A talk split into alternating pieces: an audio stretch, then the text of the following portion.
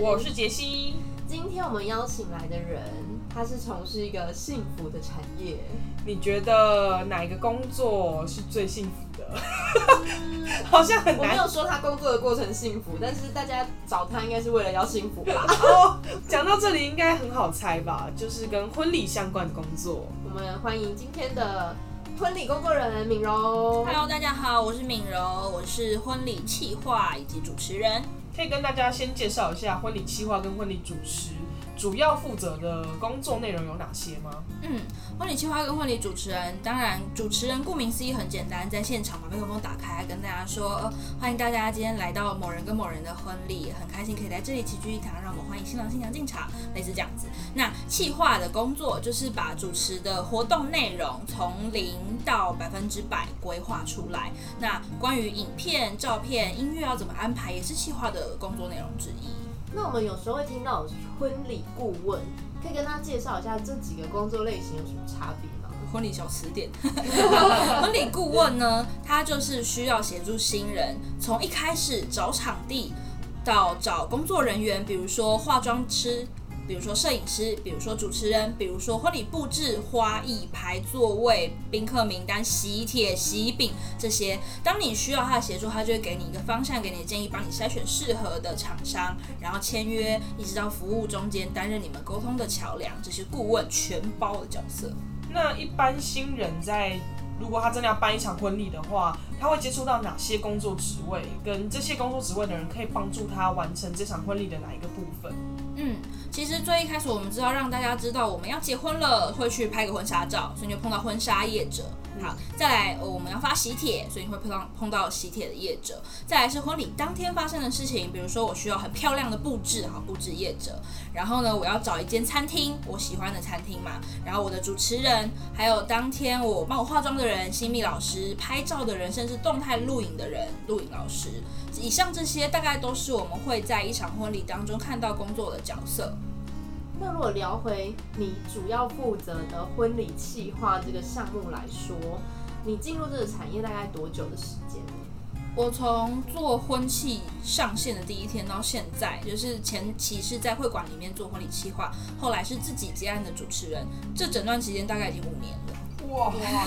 是职场的前辈。对，等于说这五年来你看过蛮多场婚礼，可以跟大家介绍一下，就是你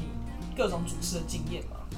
目前主持的婚礼大概有两百场。那其实大家所知的婚礼，我们比较有印象的，除非你家里人结婚，否则我们会去参与的就是婚宴。就是我是来吃饭的的那个婚宴，那所以我们除了做婚宴的活动，两次进场的主持，也会有仪式的部分。仪式就包含中式的仪式，有订婚的稳定，然后奉茶。那再来就是结婚，会有拜别父母、迎娶闯关，还有证婚，比较西方或者甚至带一点宗教成分在的证婚仪式，大概会是这两个两大区块。那如果你哎、你自己是这几个项目，你都可以做吗？嗯，没错，就是依照新人的需求。假设我是呃定结同一天，我早上稳定，下午有个草地证婚，晚上我要办一个婚宴，好，那就是从头到一整天都我会陪在他旁边。感觉好累哦，对，很累。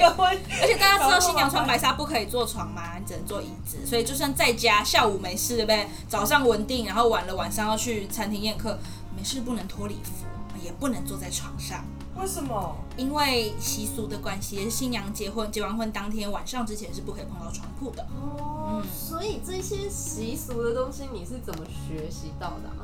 呃，一开始因为我很幸运的是，我是从会馆开始的。那在会馆，我可以学这些礼俗，会有呃同同同一个阶级的伙伴们一起学习，也会有我们的学姐在带我们学这些东西。那有些习俗，有些地方上的小习惯跟禁忌，是我们边做边听到新人说：“哎、哎、那个敏柔，不好意思，明天新娘房麻烦你帮我拿一块红布盖住那个镜子好吗？因为新娘就是不可以照镜子。”所以有一些小习俗是你在做中学，因为习俗是人定出来的，你跟这些人去学习他们的文化里面他们有 care 的事情。那刚刚讲到的比较多习俗都是关于禁忌，可能像新娘不能坐床上，或者新娘不能照镜子等等的。有没有一些是比较所谓祝福感觉的礼俗，可以跟大家分享一下？嗯，其实刚才讲到的稳定仪式里面，就是除了奉茶之外，还会有双方的妈妈帮对方的孩子戴上金饰，戴上金饰就代表两方家长对彼此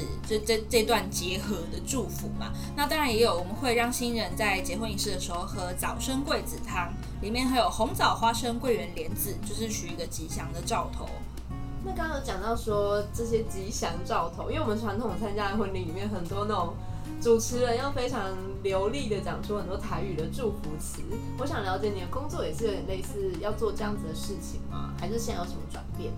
我觉得要看风格，因为我自己的风格是带仪式的时候我可以很抬，但是在婚宴的现场，我自己是比较温暖，跟新人的距离比较靠近，比较自然的角色，所以四字联的吉祥话普遍来说不会在我的主持里面出现，我会用比较跟新人贴近的语言去呈现他们的故事。我觉得直接给大家示范一段，会不会比较？就是假 比较设有感你前面那些礼仪必须要四字联的时候，你有哪一些经典套路可以跟大家分享吗？那举个例子好了，比如说我们在稳定仪式的时候，大家会看到婆婆帮新娘子戴上金项链啊，就会说大家行不挂五金啊，不一摇一定的港星，然后全场就哇拍手。好，那如果是在呃主桌敬酒的时候，会说哎新郎新娘双方主婚人跟大家敬酒，我们祝新人永浴爱河，长长久久，大家就是所有的长辈呃大富大贵，身体健康。那但是正式主持的时候，我可能就会说，接下来让我们把目光投向后方的入口处，让我们掌声欢迎今天的男女主角登场。未来的每一天都要像现在这样，一直牵着手往你们想要的方向去，类似这样子。刚刚那段有点 random 哎，很随机也，可以吗？可以，那我已经起鸡皮疙瘩，眼睛已空，已经红。等于说，除了讲话的内容不一样之外，你的语调也会有一些转变，对不对？没错，这就是我们所说声音表情的训练。所以，当你有一些声音表情上的转折，你会搭配音乐，很容易的带着大家进入这个情绪里面。刚听完这么多这个工作的一些介绍，我想要帮就是可能对于这个工作有兴趣的在在在收听的这些人问一个问题是：这个工作对于社会新鲜人来说，它的待遇怎么样，跟它的未来发展性？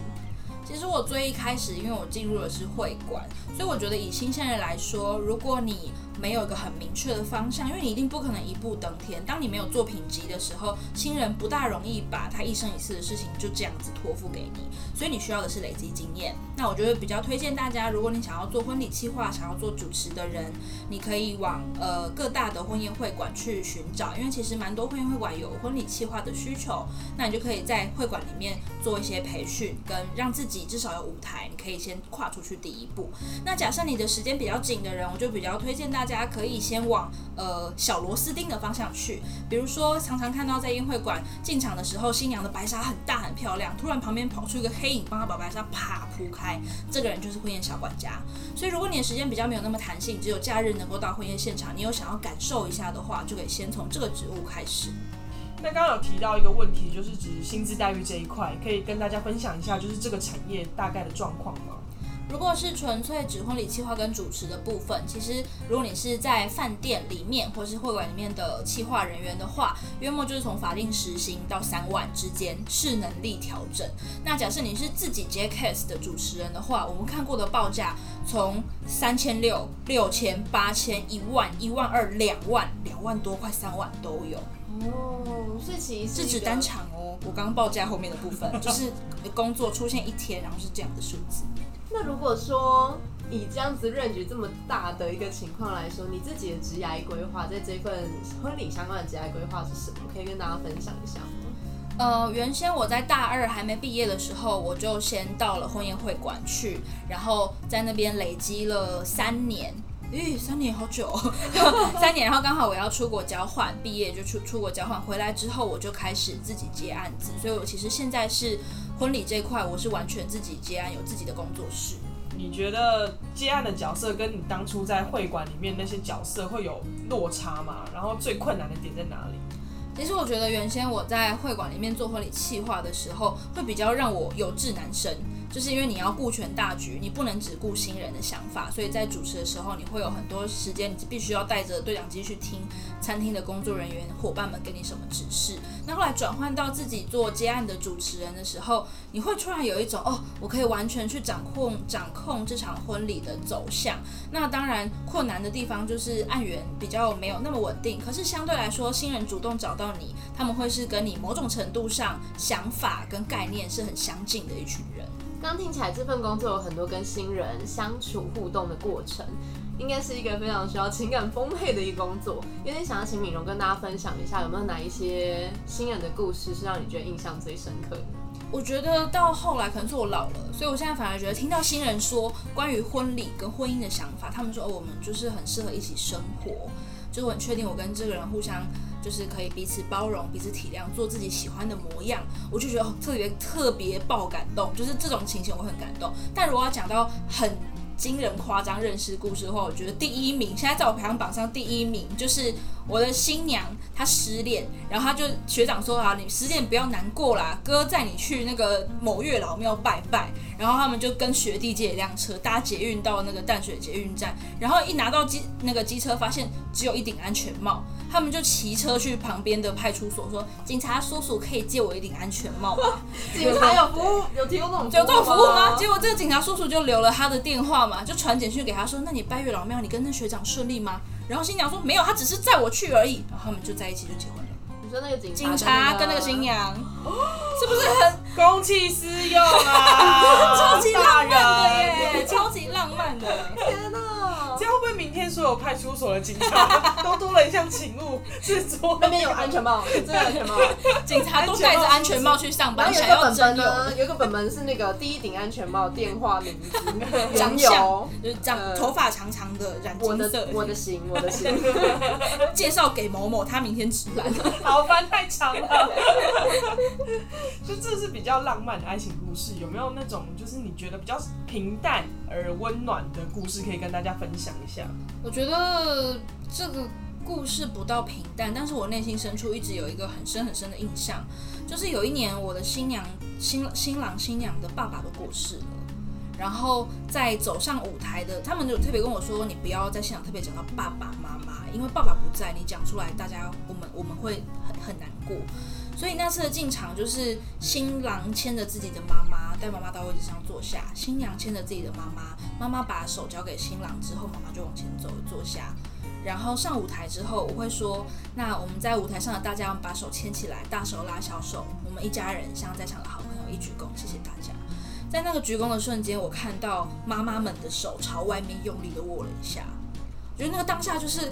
我感受到好像他们的爸爸还都还在身边一样，然后那那个画面我到现在都没有办法忘记，因为婚礼是两家人的事情，就是成家的一个过程。其实我会问这些，原本是我们其实以前有听过这个工作，然后我一直有点疑惑，是觉得如果我经历了像敏荣这样两百个婚礼，我是不是还能够保持对每一个新人的故事都有热情，跟可以去帮他们计划好不一样、符合他们心里想象的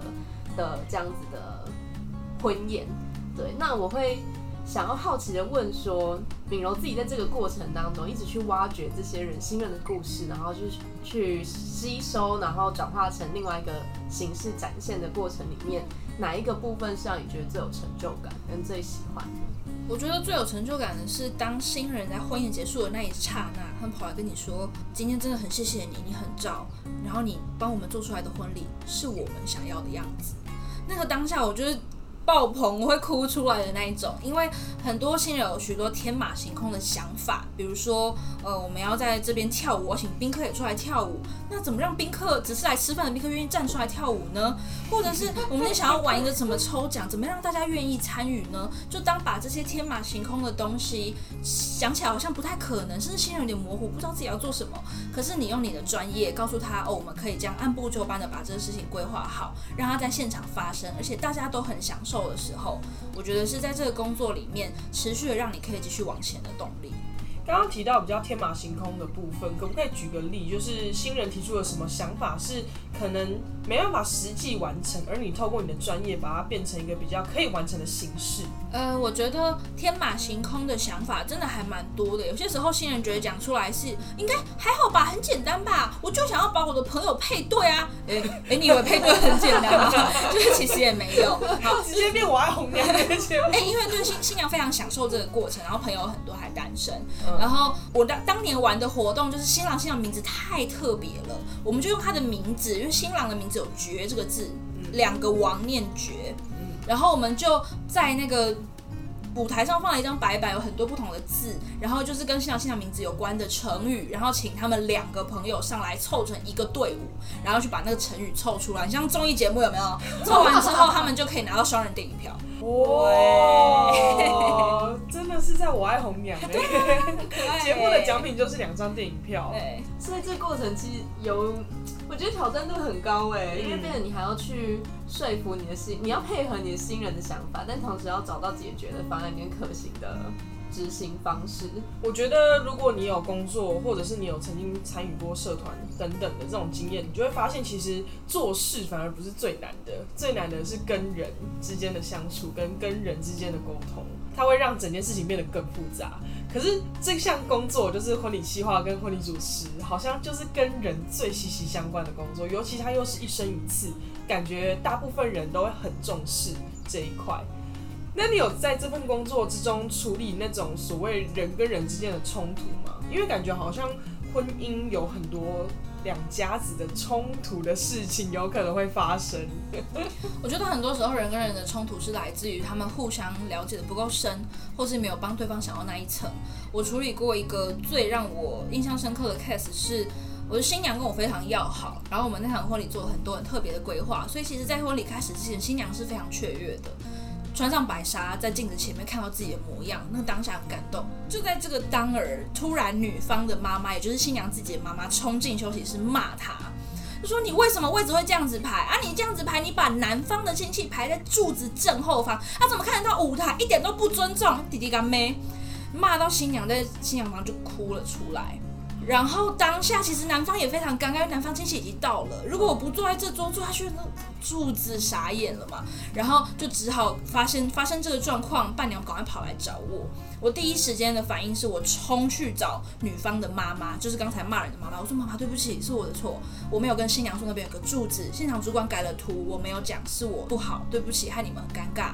女方妈妈安抚好、道歉完之后，跑去找男方的妈妈，跟男方主婚人一样道歉赔不是，说哦是我们这边饭店没有安排好，都是我不好，我没有把图画清楚，那请他们赶快把座位调换过来，再去安慰你的新娘。其实是他没有注意到，但是你不能说出来，是我的错，是我不好啊。现在处理好了，你不要怕，就是在婚礼当中，婚礼主持人跟计划的角色就这么一句话，你不要怕，我们是你的定心丸。